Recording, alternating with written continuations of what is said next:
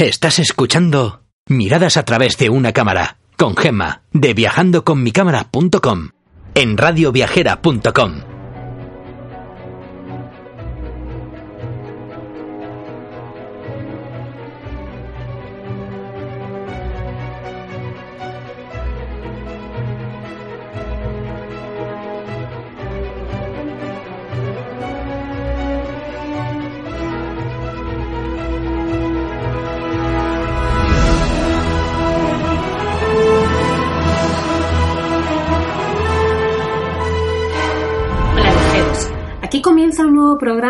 radioviajera.com dedicado a acercaros a esos lugares del mundo donde podréis conseguir bonitas fotografías. Soy Gema de viajandoconmicámara.com y hoy nos iremos otra vez a Indonesia, a ese país que ya sabéis que me tiene cautivada. Pero no vamos a ir a ver ciudades ni pueblitos, lo que vamos a hacer es irnos a visitar dos parques nacionales, el de Komodo y el de Tanjung Putin.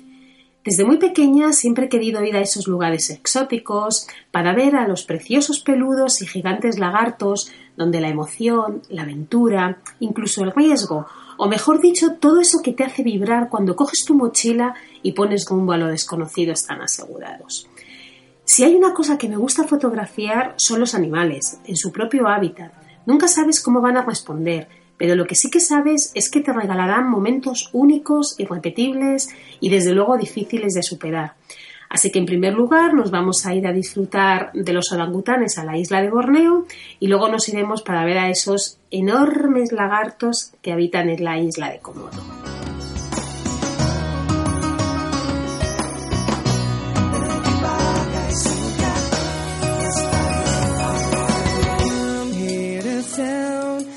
Dreaming. man.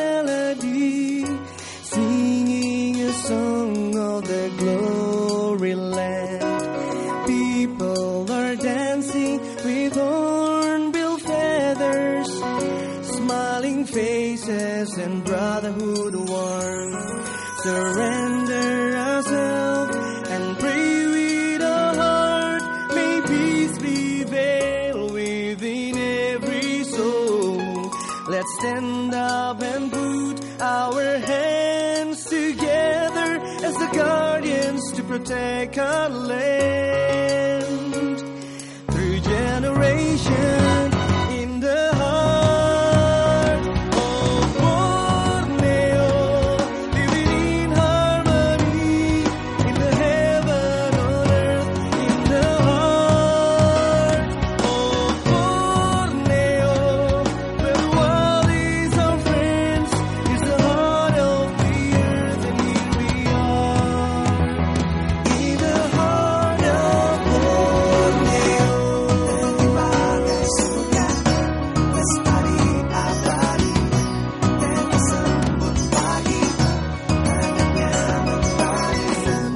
La tercera isla más grande del mundo. Su territorio se divide de forma desigual entre los países de Malasia, Indonesia y Brunei.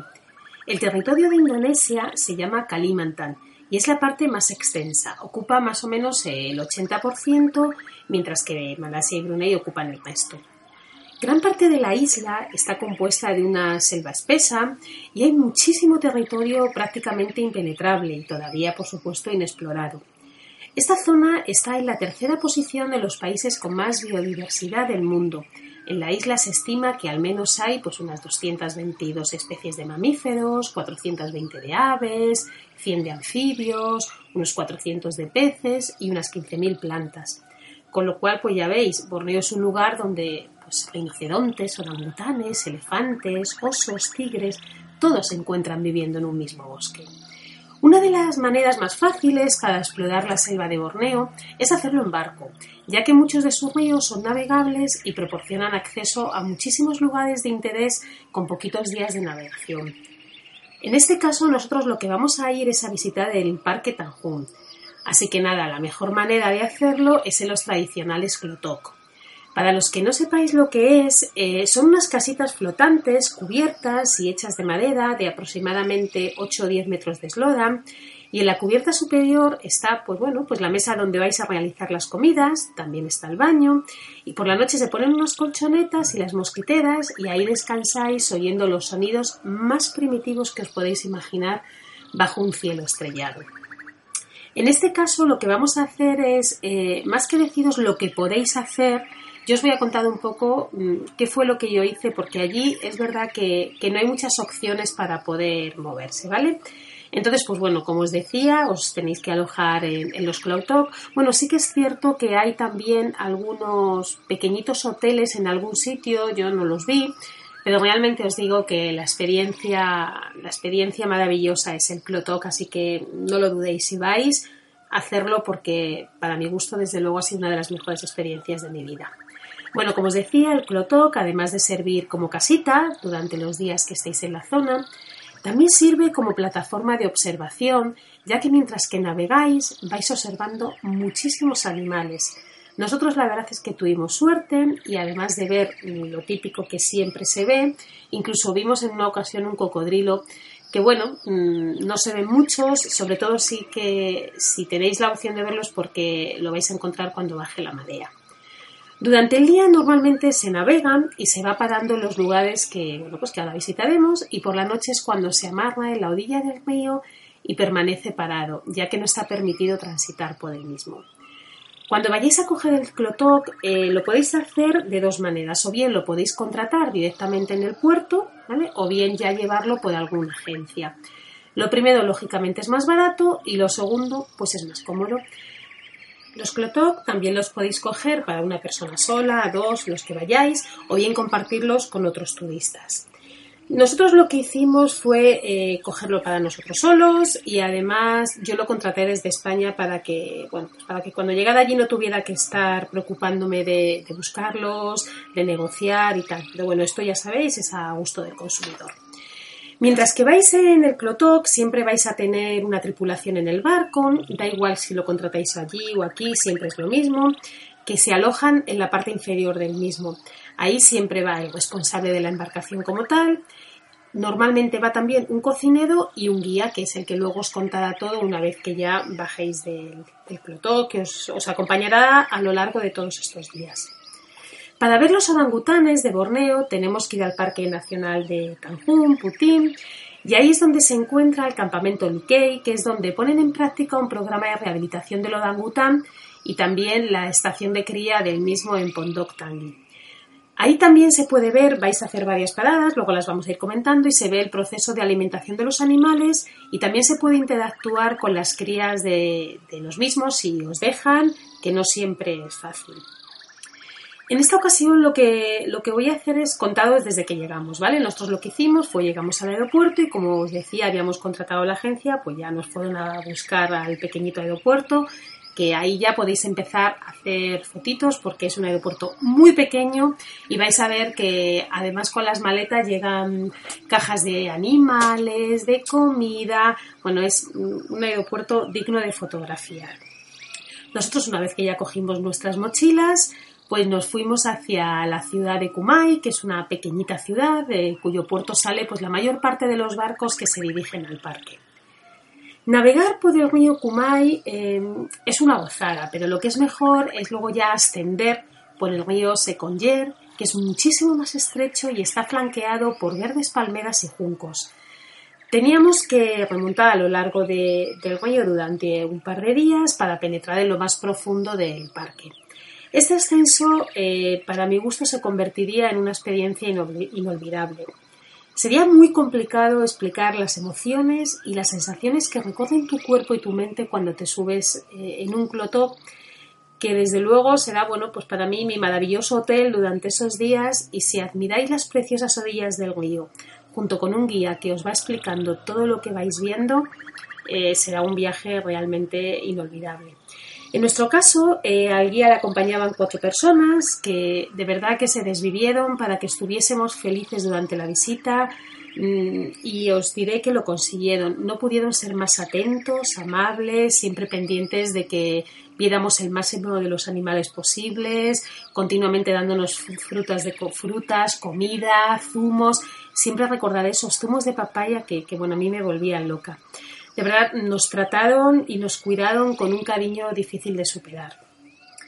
Nosotros nos adentramos en ese pequeño trocito de jungla y empezamos a disfrutar de las verdes palmeras, de los juncos que cubren los laterales del río.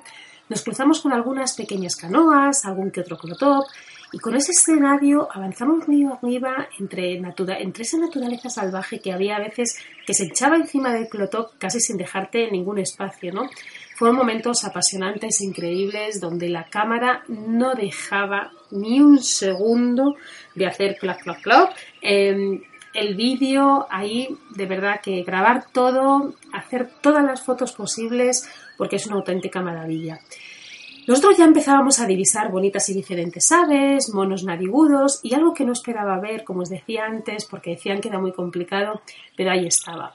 Un cocodrilo y, esto hizo también pues que fuera bueno pues fuera todavía más perfecto el viaje porque a mí me fascinan esos grandes animales y verle tan cerca me emocionó pensad que el barquito es muy chiquitito no penséis que son cocodrilos de Nilo vale con lo cual no vais a encontrar esos pedazos bichos pero de verdad que, bueno, pues a mí me, encantó verlo. Yo iba sentada en la parte delantera del protop, donde la techumbre del mismo ya ha finalizado y entonces el, el sol y la brisa acarician tu piel y ver esos animales a mí me parecen momentos difíciles de superar, ¿no? El sol ya caía en ese fantástico lugar cuando llegó el momento pues, de amarrar la casita para pasar la noche. Nos trajeron la cena a base de arroz, verduras, pollo, fruta, dulces, siempre acompañado de velas y un candil. ¿Y por qué? Pues porque imaginaros que estáis, bueno, pues estáis en plena selva, donde los mosquitos hacen su agosto y bueno, pues allí en el fondo hay malaria, con lo cual tenéis que tener un poquito de cuidado. Yo, si os digo la verdad, lo único que hice fue, bueno, pues, pues intentar eh, echarme el repelente y tener un poco de cuidado, pero vamos, tampoco, tampoco nada de, del otro mundo. Sí que es cierto que cuando llegó la noche, eh, para mí fue un poco complicado. Ya os decía que yo tenía ciertas reservas por ir, porque pese a que me chiflan los bichos grandes, me horrorizan los bichos pequeños y tengo verdadera fobia a las serpientes, con lo cual no tenía nada claro cómo me iba a encontrar yo eso en medio de la noche, en el barquito. Bueno, no sé, yo estaba un poquito nerviosa, no sabía si conseguiría dormir, pero, pero todo eso se me pasó cuando en el silencio de la noche empecé a oír un gran espectáculo sonoro. Y si os digo la verdad, ahí era yo la que no quería dormir. No quería dejar de deleitarme de esos ruidos de la naturaleza que pocas veces tienes a tu alcance. Es un momento mágico. Creo que aunque hubiera tenido la compañía de una serpiente, ni me habría inmutado. Estaba totalmente hechizada. Es ese momento en el que dices que sepa del mundo que aquí me quedo, ¿no? De verdad merece muchísimo, muchísimo la pena.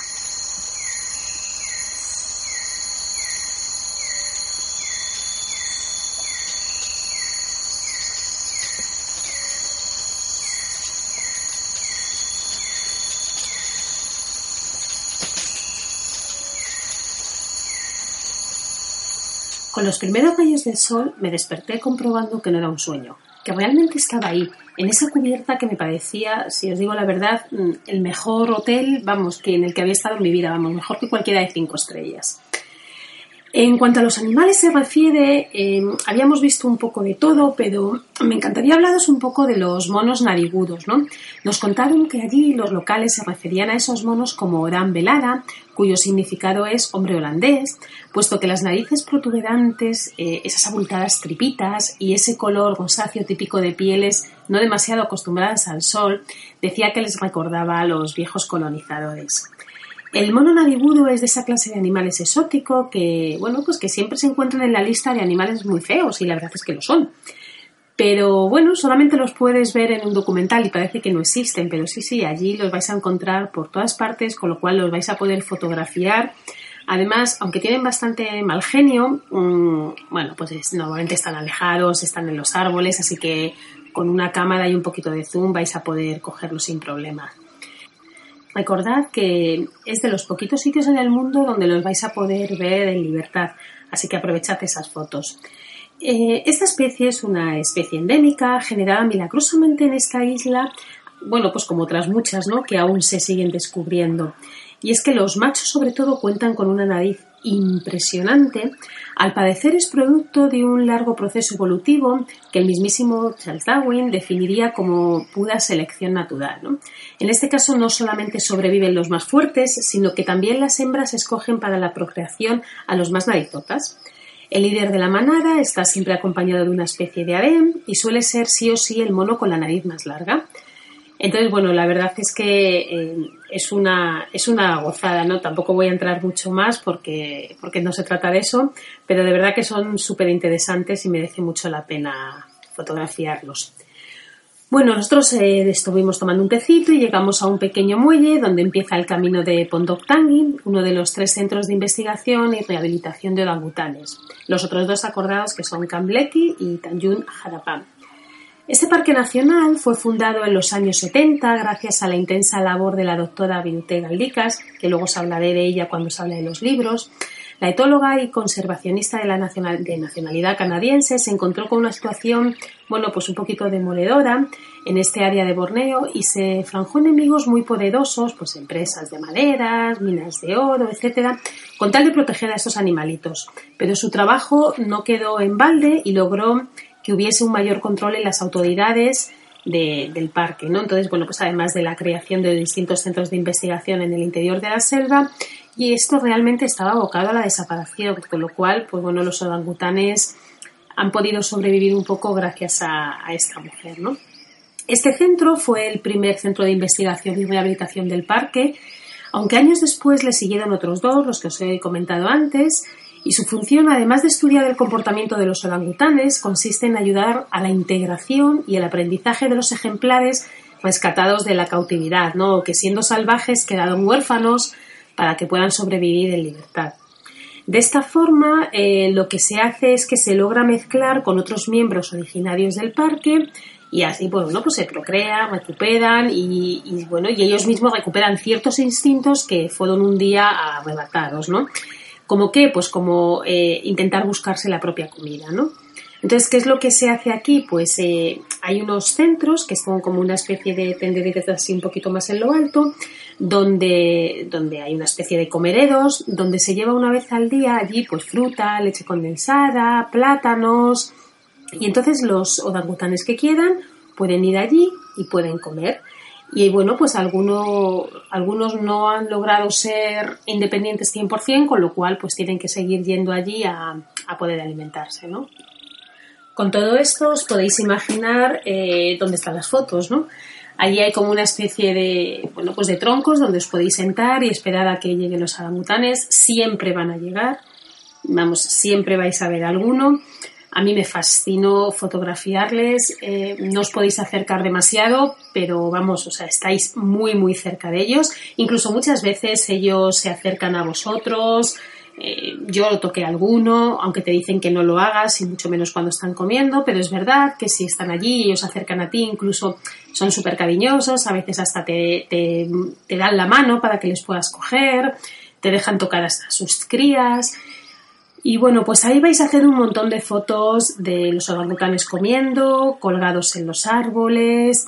Sí que tenéis que tener un poquito de cuidado. Los machos son muchísimo más, bueno, pues ya sabéis, como tienen bastante más carácter que las hembras. Las hembras con, cuando llevan crías también son un poquito complicadas, pero es que los machos son muy grandes y tienen una cara algunos con una mala leche que no os podéis ni imaginar, ¿eh? Pero bueno, es cierto que mmm, las fotografías de los orangutanes son bestiales y yo desde luego os recomiendo que os sentéis allí, que les miréis, que les admiréis, que les fotografiéis y también que les escuchéis.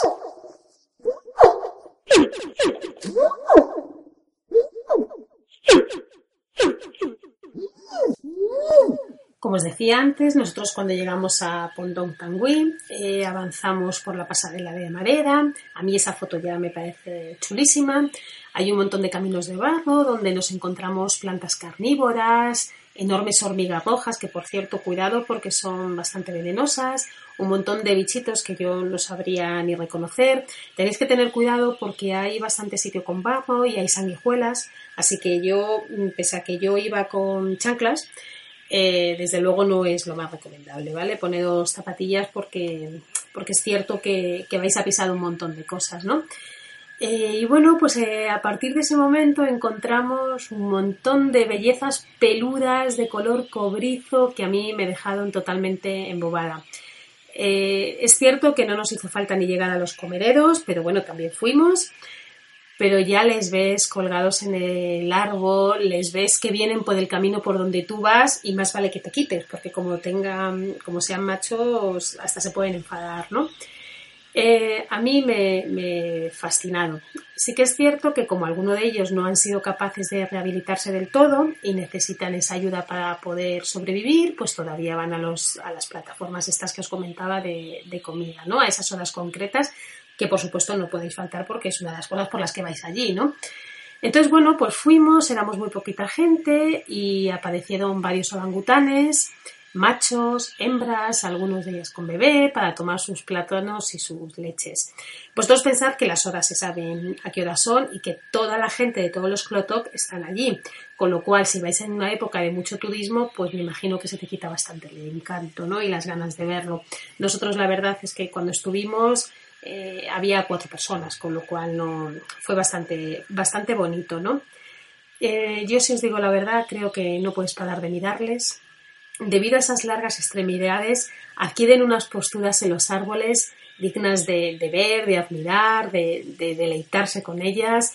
Si no les molestas, ellos te regalan unas miradas y unos gestos espectaculares, un sinfín de muecas, de movimientos, no sé, mm, yo solamente eh, disparaba, disparaba, disparaba la cámara, no sabía dónde enfocar, mires donde mires, todo es belleza, captas unas imágenes entrañables. Si podéis hacer algún vídeo de verdad que hacerlo porque, porque son impresionantes. Allí no os digo dónde tenéis que ir situados porque como depende por dónde, por dónde vengan los orangutanes, pues no os tenéis que poner en un sitio u otro para fotografiarles, ¿no? Así que siempre vais a poder fotografiarles en las plataformas. Pero bueno, luego si están en un árbol, pues tenéis que ir a ese árbol, ¿no? Entonces, aquí hay poco que deciros de dónde enfocar. Sí que recordad siempre que la fotografía de un animal es un poco diferente a, las fotografías que hacemos de una ciudad, ¿no? Entonces, bueno, ahí ajustar bien la cámara para que no salgan, para que no salgan borrosas. Aunque los locales a los orangutanes lo llaman los hombres de naranja, Realmente, eh, bueno, pues no se llaman así, ¿vale? Porque la palabra orangután proviene del malayo orang-után, que viene a decir algo así como hombre del bosque, ¿vale? Pero no es, no es hombres de naranja, pero bueno, con esa naranjita que tienen ese cobrizo, pues así le llaman.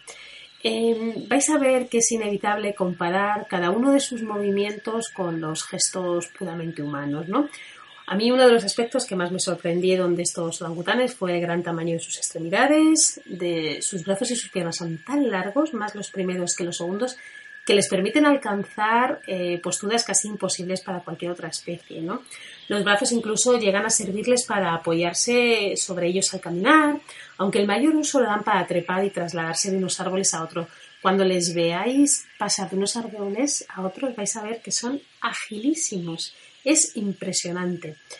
Eh, hay bastantes cambios, o más bien cambios notables entre las hembras y los machos, debido sobre todo al, dimorfismo sexual ¿no? que existe en la especie.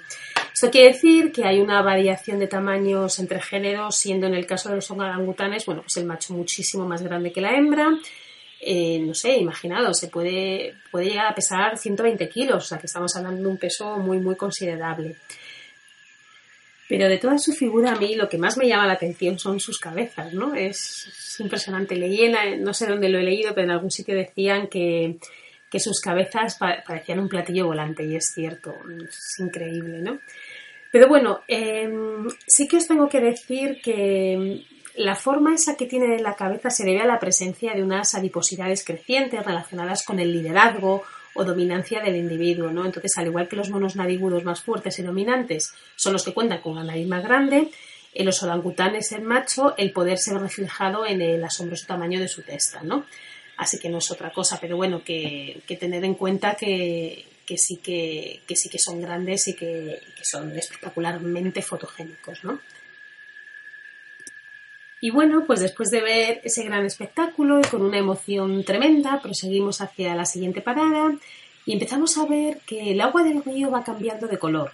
Se convierte en un agua negra y al contrario de lo que pensamos, que, que bueno, que tú piensas, uy, en agua negra es horrible y tal, es la zona donde el agua está más limpia y de hecho no es que el agua esté negra, es que el fondo es negro y es, el agua es cristalina, o sea, es impresionante, se ve absolutamente todos los sedimentos naturales eh, de las plantas, las raíces. De hecho, te dicen que es el mejor lugar para ducharse. Coges agua del río, tú luego lo vas a hacer desde el propio clotó, ¿vale? Se coge agua del río y el agua está templadita y te puedes bañar. Así que nada, a mí cuando me dijeron eso, pues nada, me fui al baño, me metí en la ducha, pensando en ese, ay, qué bien, qué gustazo de agua, me voy a quitar el calor. Pero para mí, si os digo la verdad, que el buen momento duró muy poco, porque vi cómo subía por la pared de la marera del barco una araña enorme, peluda y para mi gusto bastante, bastante desagradable. Así que salí de allí tan pálida que el guía, vamos, hasta se asustó. Debió de pensar que había visto, no sé, un extraterrestre. Entró rápidamente, pero ¿cuál fue mi sorpresa? Que salió riéndose con el bicho en la mano, diciendo que pese a que efectivamente era muy desagradable en su apariencia, porque era muy alarmante, muy grande, muy peluda, que no eran venenosas que la cogiera, por supuesto os podéis imaginar que no la cogí, y desde luego tampoco proseguí con mi ducha. Luego ya os contaré cómo nos duchamos porque también tiene su, su aquel, ¿no? Pues nada, llegamos al campamento, nos encontramos con bastante más clotoc. En la otra parada éramos cuatro personas, pero aquí, bueno, pues éramos unos cuantos más, seríamos como ocho o nueve. Eh, parece ser que este punto es uno de los puntos más importantes y entonces pues ya os digo que, que había más gente. Anduvimos por largos caminos, primero de madera, luego de barrio, vimos muchísimo, muchísimos orangutanes, muchos más que en el otro campamento, los árboles estaban llenos. Aquí se notaba que estaban más acostumbrados a las personas porque se acercaban muchísimo e incluso pude tocarlos, ¿vale? Se, se acercaron, algunos incluso te miraban con una carita que te parecían tan entrañables y amigables que, bueno, pues que te atrevías a, a tocarlos, ¿no? A mí me dejaron completamente impresionada. Eh, aquí hice, yo creo que mis mejores fotos, ¿no? Recorrimos varios caminos en busca de más animales, no solamente orangutanes. Y bueno, pues como el guía además había sido cuidado en el parque, pues conocía todos los rincones del mismo y sabía cómo atraer a los animales, con lo cual, bueno, pues vimos muchísimos, ¿no? De repente lo que también vimos fue que el cielo se cubría de nube, de, perdonad, de nubes, no, de nubes. Y bueno, pues empezó a llover como si no hubiera un mañana. Si os digo la verdad, jamás había presenciado una tormenta así. Eh, vamos, ni cuando nos quedamos incomunicados en India. O sea, mm, impresionante. Eh, no sé, yo siempre había creído que después de vivir las tormentas de India eh, no iba a vivir una tormenta así igual, pues no. Llovió durante más de tres horas de una manera inimaginable. Claro, nosotros nos pillaba lejísimos del barco, tuvimos que volver, estábamos empapados, no, lo siguiente, con lo cual a quitarse la poca ropa que llevábamos, mmm, intentamos cubrir sobre todo la cámara, porque era lo único que a mí al final me importaba ya en esos momentos. Y bueno, pues aquí llegó el momento de ducha, porque cuando llegamos al cloto, como era tal el diluvio universal que se estaba creando, pues nada, cogí champú gel, me alejé un poco del barco y bueno, pues una ducha estupenda de, de un agua natural divina. Y bueno, pues a disfrutar del momento que me había estropeado mi amiguita la araña, pues nada, ahora a disfrutar de una ducha de lo más natural y, en un sitio de lo más idílico del mundo, ¿no? Y bueno, como después de la tormenta siempre viene la calma, pues efectivamente esta paró pero mucha calma, mucha calma no tuvimos, ¿vale? Estábamos en el Clotoc y bueno, pues después de toda la lluvia, la gente lo que hizo fue colgar las toallas para secarlas, bueno, pues un poco en, cubierta, ¿no? Y ahí presencié otra de las cosas que me llamaron muchísimo la atención de, de estos súper bonitos animalitos, pero que tienen un genio importante. Eh, teníamos delante un clotoc eh, de unas chicas alemanas y bueno, pues nada, las chicas colgado las toallas fuera uno de los orangutanes llegó, empezó a mover, bueno, a una velocidad impresionante las ramas de los árboles, empezó a chillar, empezó a tirar fuertemente de la toalla, empezaron a llegar otros orangutanes, otros monos, aquello se montó una que, era impresionante. Yo creo que estábamos todo el mundo, vamos, dejamos de hacer lo que estábamos haciendo, nos quedamos todo el mundo flipado. La chica alemana tenía una cara, la pobrecilla, que vamos, estoy segura que decía, por Dios, llévate la toalla, llévate lo que quieras, Pero iros de aquí, ¿no? Fue realmente increíble el, el movimiento, el sonido. Estaban muy, muy enfadados y una cosa, bueno, pues bastante curiosa de ver.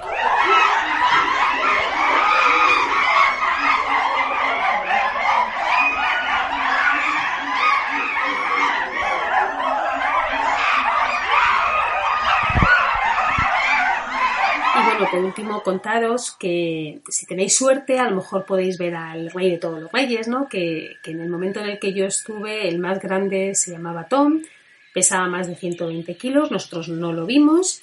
Eh, este Tom parece ser que desde hace años es el macho dominante de todo el campo, que sustituyó en el cargo a uno que se llamaba Kusasi, quien aún parece ser que sigue vivo, pero que ya no se atreve pues, a enfrentarse con el líder actual, ¿no?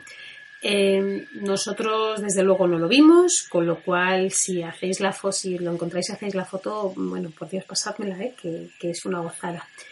Y bueno, pues deciros que el descenso lo hice en el mismo lugar que realicé el ascenso, sentada en proa, pero ahora pensando un poco en que cuando estaba montando el viaje en Madrid, yo decía, ¿dónde iré yo con el miedo que me dan estos bichitos?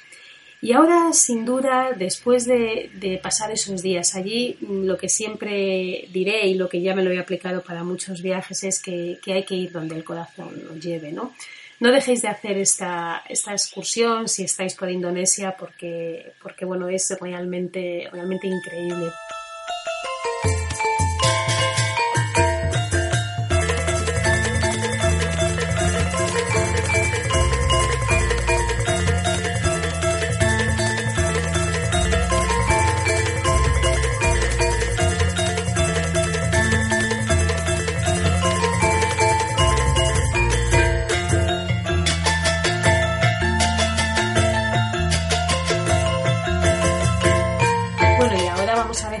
Nuestros peluditos amigos y nos vamos a ir a la zona donde habitan los lagartos más grandes y agresivos del mundo, ¿no?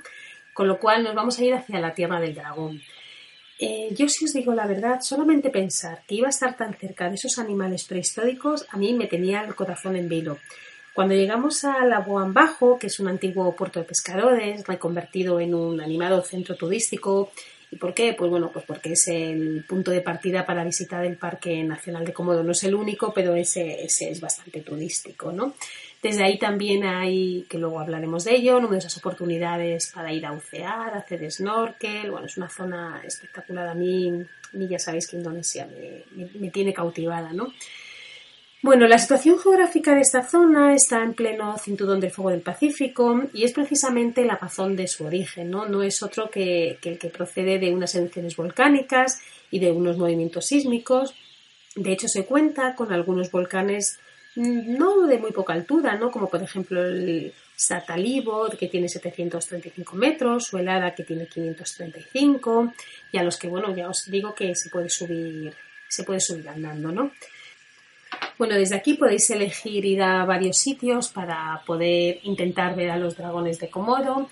Realmente el parque natural no solamente está en la isla de Komodo, sino también está en la isla de Rinca. Y bueno, pues mmm, habitualmente se ven más en Rinca que en Komodo, pero bueno, nosotros lo primero que hicimos fue ir hacia el pequeñito pueblo de Casas de Madera, que cuenta aproximadamente 2.000 personas, que se llama Kampung Komodo. Y bueno, pues cuando llegamos allí lo primero que hicimos fue escuchar una oración, ya que nos sorprendió, pero la mayoría de la gente allí también es musulmana y entonces pues yo me parecía el pueblo tan chiquitito, tan pequeñito, todo tan discretito que no, no sé, me sorprendió, pero bueno, la verdad que está, estuvo muy chulo. Eh, lo que se dice, la leyenda también cuenta que, que, sus residentes son descendientes de los convictos bugis que fueron exiliados de por vida a la peligrosa isla de los dragones, ¿no?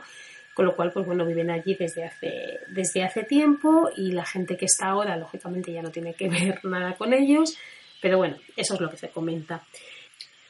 Bueno, los lugareños conocen a esta especie como ora, los investigadores como Varanus comodoensis, que es el nombre científico, pero el apelativo que la gente utiliza más para denominar a esta criatura es el dragón de Komodo. Cualquiera que sea su nombre, eh, su presencia es absolutamente real dentro de una serie de islas remotas de Indonesia pertenecientes a la vertiente oceánica de la línea trazada por Alfred Russel Wallace en el siglo XIX. El considerado como el mayor reptil del planeta habita únicamente en estas islas que os he comentado, en Komodo, Rinca y en Padar, y una pequeña parte de la costa occidental de las Flores. Eh, es alucinante porque realmente llegan a medir hasta 3 metros de longitud, tienen unos colmillos afiladísimos, unas fuertes garras y su lengua bífida son algunos de los rasgos de su temible estampa, ¿no? Yo, si os digo la verdad, había leído muchísimo sobre estos reptiles que pueden alcanzar hasta los 3 metros y pesar 90 kilos, que aunque tenía unas ganas inmensas de verles, cuando se iba acercando el momento pensé, mm, no sé, no me da miedo, como parezca alguno. Pero bueno, pues no fue así, me convertí en una inconsciente porque en numerosas ocasiones me acerqué más de lo que debería, pero dentro de, por supuesto, de lo permitido por los rangers, porque estaba fascinada. Eh, no sé, me parecieron impresionantes, me parecía que estaba en Parque Jurásico y eso que, que al final de todo el trayecto que os contaré eh, solamente conseguí ver seis. Al parque, eh, cuando tú llegas al parque realmente puedes elegir entre tres rutas en función de lo que quieras andar y del tiempo que tengas.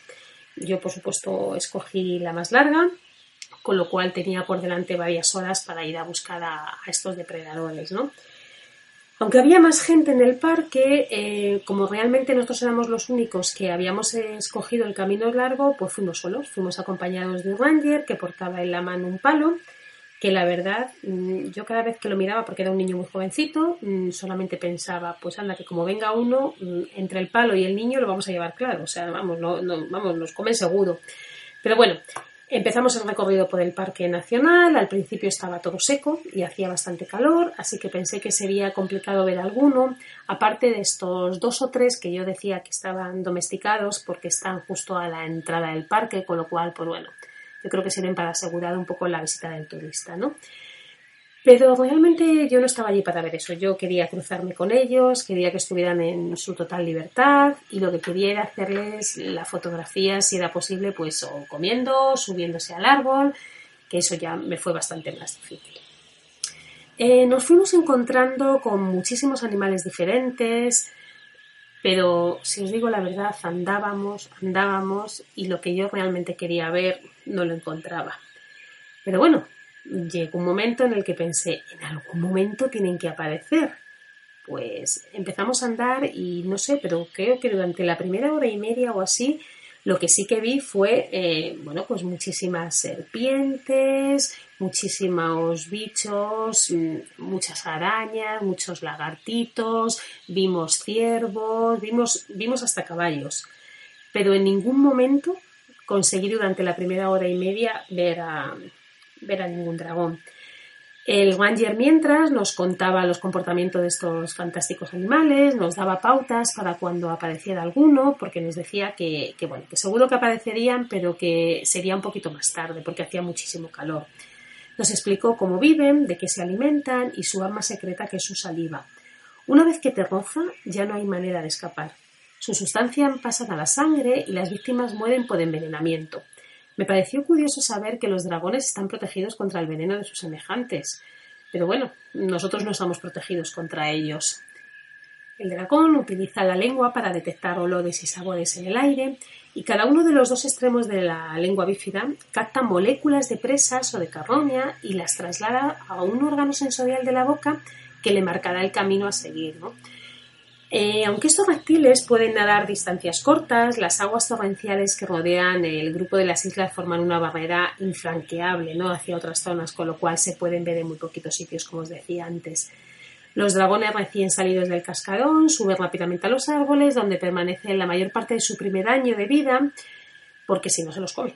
Y allí ellos lo que hacen es que comen insectos, huevos de ave, otros lagartos más chiquititos, una buena forma de practicar la caza de presas más grandes, ¿no? Que luego deberán realizar cuando abandonen, cuando abandonen, pues bueno, pues su, hábitat que, en ese momento estaban en, en, el árbol, ¿no? Y en todo esto, en, medio de todas estas explicaciones, bueno, pues llegó el momento, ¿no? De repente allí estaba un gran reptil que a mí me dejó con la boca abierta. Estaba andando con una tranquilidad infinita. Fuimos hacia él, pero el Ranger no nos dejó acercarnos mucho, ya que decía que toda esa tranquilidad la perdían como se pusieran a correr. Si os digo, mm, no sé, no sé qué sentí, pero desde luego menos miedo de todo. Me hubiera encantado, mm, si no fueran porque son tan peligrosos, que me hubieran dejado tocarles. Eh, no sé, aunque hubiera sido a los amaestrados, eh, por supuesto no fue así. A partir de ese momento eh, nos tuvimos que meter más por unas zonas menos transitadas porque vimos varios, llegamos a ver hasta seis, unos más escondidos, otros en mitad del camino. No sé, fue fascinante. Como no sabías por dónde te iban a aparecer y por dónde andarían, a veces te pegabas grandes sustos porque oías ruido, creías que le tenías cerca y luego a lo mejor pues era un jabalí o era otro animal, ¿no? El ranger nos comentaba que raramente se acercaban a las personas, salvo cuando alguna mujer se saltaba las normas de entrada y accedían al parque con la menstruación. El paseo final fue más cercano a la playa y ahí fue otro momento también sublime del viaje porque, bueno, pues estando en la playa vimos que había un precioso ejemplar eh, justo en la arena, ¿no? Yo ahí lo que sí que pensé fue, anda, que si te estás bañando y justo en el momento de salir ves a un bicho de estos nadando, vamos, no sales porque es que a mí desde luego me, me da, me da algo, ¿no? Y bueno, pues allí estuvimos haciéndonos fotos con, con, el maravillosísimo ejemplar, porque además yo no sé si es que hacía calor, pero estaba muy, muy tranquilo.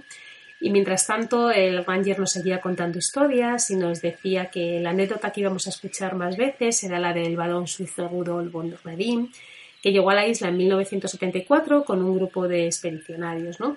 Según algunos, quiso tomarse un descanso en solitario y otros cuentan que iba herido. El caso es que cuando volvieron a buscarle no encontraron más que las gafas, el sombrero, un zapato o bien la cámara de fotos, variando los objetos según la versión, ¿no? Depende de quién la cuente, pues aparecen unas cosas u otras. La cruz que levantaron en su memoria incita a, mantenerse alerta, ¿no? Pero bueno, tampoco hay que alarmarse porque las excursiones por la isla se realizan siempre en compañía de guardias forestales, van vestidos de kaki, es lo que decía, con un, con un palo. Y bueno, pues sí que es cierto que, que, yo creo que no es, que no es tan peligroso como dicen. Eh, si no les haces nada, claro, si les molestas, pues seguro que seguro que, que no es que sean peligrosos, es que allí te quedas, ¿no?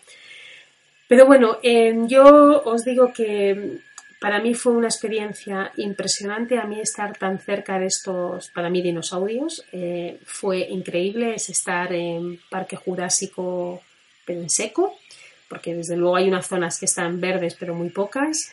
No vais a ver muchos porque no hay tantos y, si hay muchos están bastante más escondidos. Pero si estáis por allí, no dejéis de ir porque tenerles cerca es, no sé, es una experiencia, no sé, como muy chula, ¿no? También os podéis acercar hasta Banu Nungulun, que es un área en la que hasta hace no mucho tiempo se dejaba diariamente comida para alimentar a los dragones y donde la gente viajera pues tiene más posibilidades de observar a varios ejemplares a la vez. Mm, yo no fui, con lo cual no sé si realmente aparecen actualmente o no, ¿no?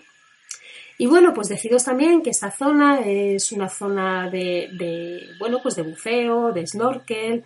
Hay muchísimas modalidades de coral, que, bueno, yo, dicen ellos que tienen más modalidades de coral que días tiene el año, ¿no? Hay como 70 especies de esponjas y más de mil tipos de peces aleteando entre manglares, nutrientes, algas. No sé, es un fondo marino muy, muy bonito. Podéis, podéis bañaros con delfines, con hayas, con tiburones, con tortugas verdes, a mí me encantó. Nosotros estuvimos en, en una zona que se llama la, la, Playa Rosa, que tiene bastante buen fondo, o sea, ahí haciendo snorkel. Y luego sí que estuvimos buceando y, bueno, pues es un sitio súper delicioso, aunque las corrientes, cuidado porque, porque os podéis encontrar con, con algún problemilla, ¿no? En, y bueno, ¿qué deciros? Pues que el otro día, que os deis mucha prisa, porque el otro día leí que en 2020 se cerraría el parque porque los turistas se llevan a los lagartitos pequeños, ¿vale? Así que corred, ir y no dejéis de visitar este sitio que, que realmente es maravilloso. Y para que os vayáis haciendo una idea, escuchad esto.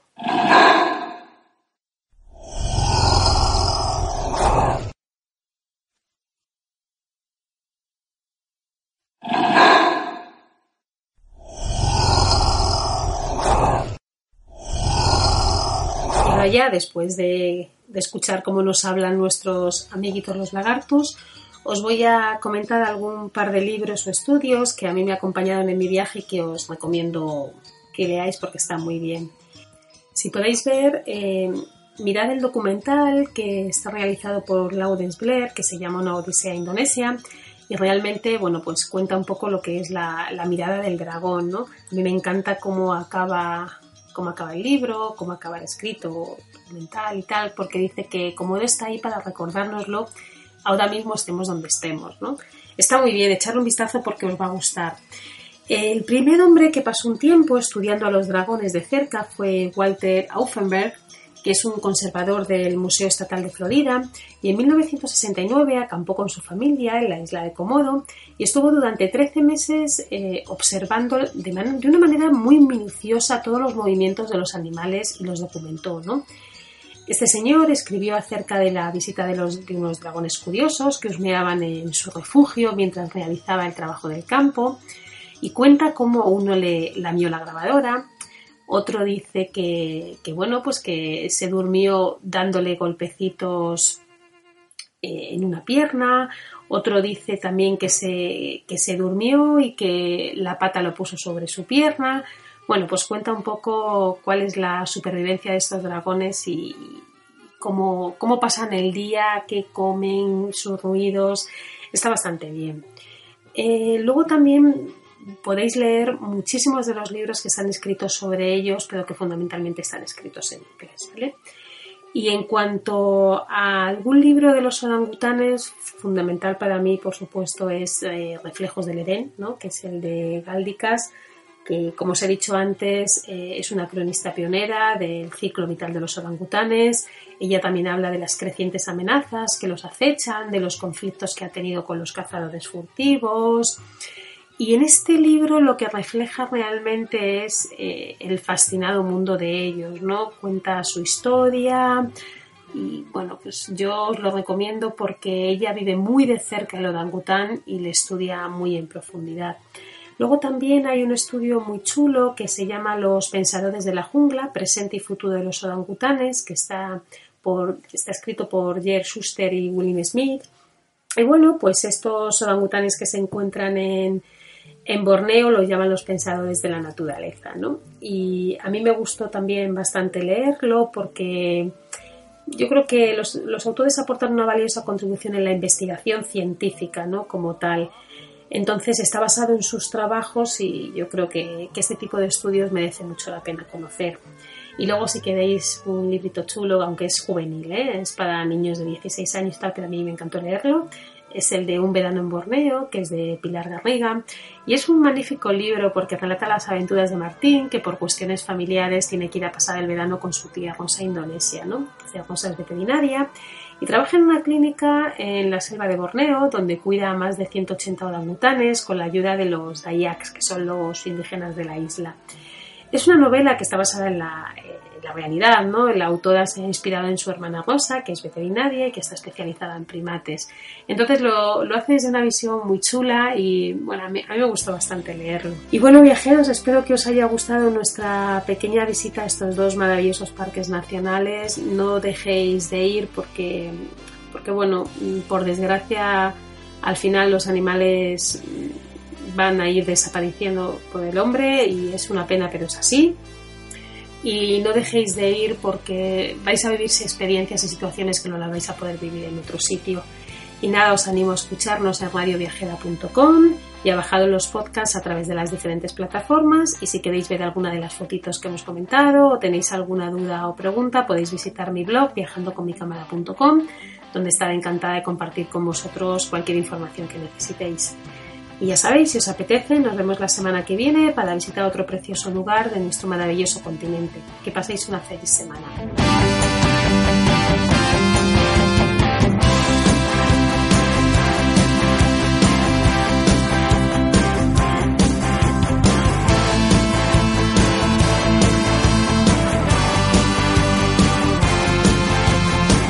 Salir, sentir el viento, ser el único dueño del tiempo, gastarlo sin temor, sabiendo que muerto seguro estaría peor, vaciarse los bolsillos por estar esta noche contigo, bailando rock and roll, lejos de los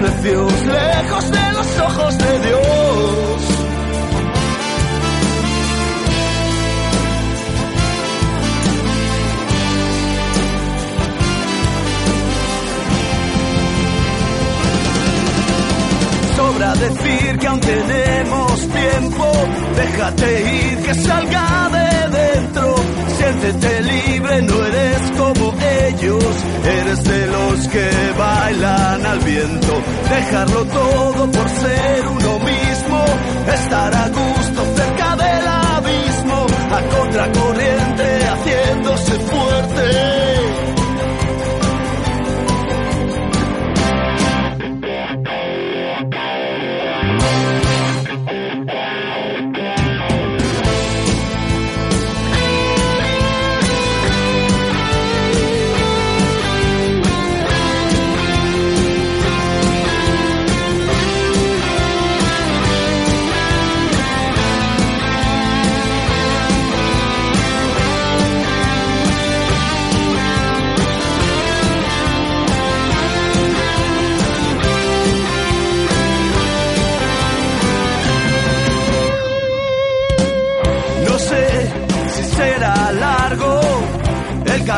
Pero habrá que andarlo.